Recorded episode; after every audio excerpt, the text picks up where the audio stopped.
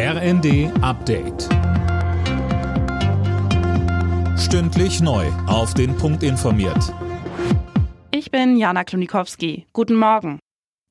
Weil Russland die Gaslieferungen nach Europa gedrosselt hat, stuft die Bundesnetzagentur die Lage in Deutschland jetzt als angespannt ein. Im täglichen Lagebericht heißt es aber auch, die Gasversorgung sei im Moment stabil und die Versorgungssicherheit sei derzeit weiter gewährleistet.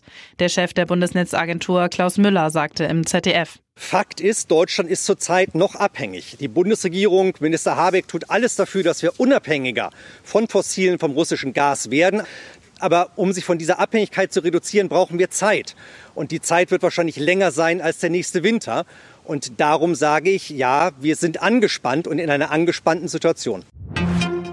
Eine historische Entscheidung. So bewertet der ukrainische Präsident Zelensky die Empfehlung der EU-Kommission, die Ukraine offiziell zum Beitrittskandidaten zu machen. Brüssel hatte diese Empfehlung unter Auflagen abgegeben. Die Ukraine muss demnach weitere wichtige Reformen auf den Weg bringen. Ex-Kanzlerin Merkel hat die Entscheidung verteidigt, die umstrittene Ostsee-Pipeline Nord Stream 2 trotz der russischen Annexion der Krim zu bauen. Sie habe zwar nicht an Wandel durch Handel, aber an Verbindung durch Handel geglaubt, so Merkel im RD-Interview. Der Eurovision Song Contest soll im nächsten Jahr in der Ukraine stattfinden. Das fordert die ukrainische Regierung und wehrt sich damit gegen die Entscheidung der verantwortlichen EBU.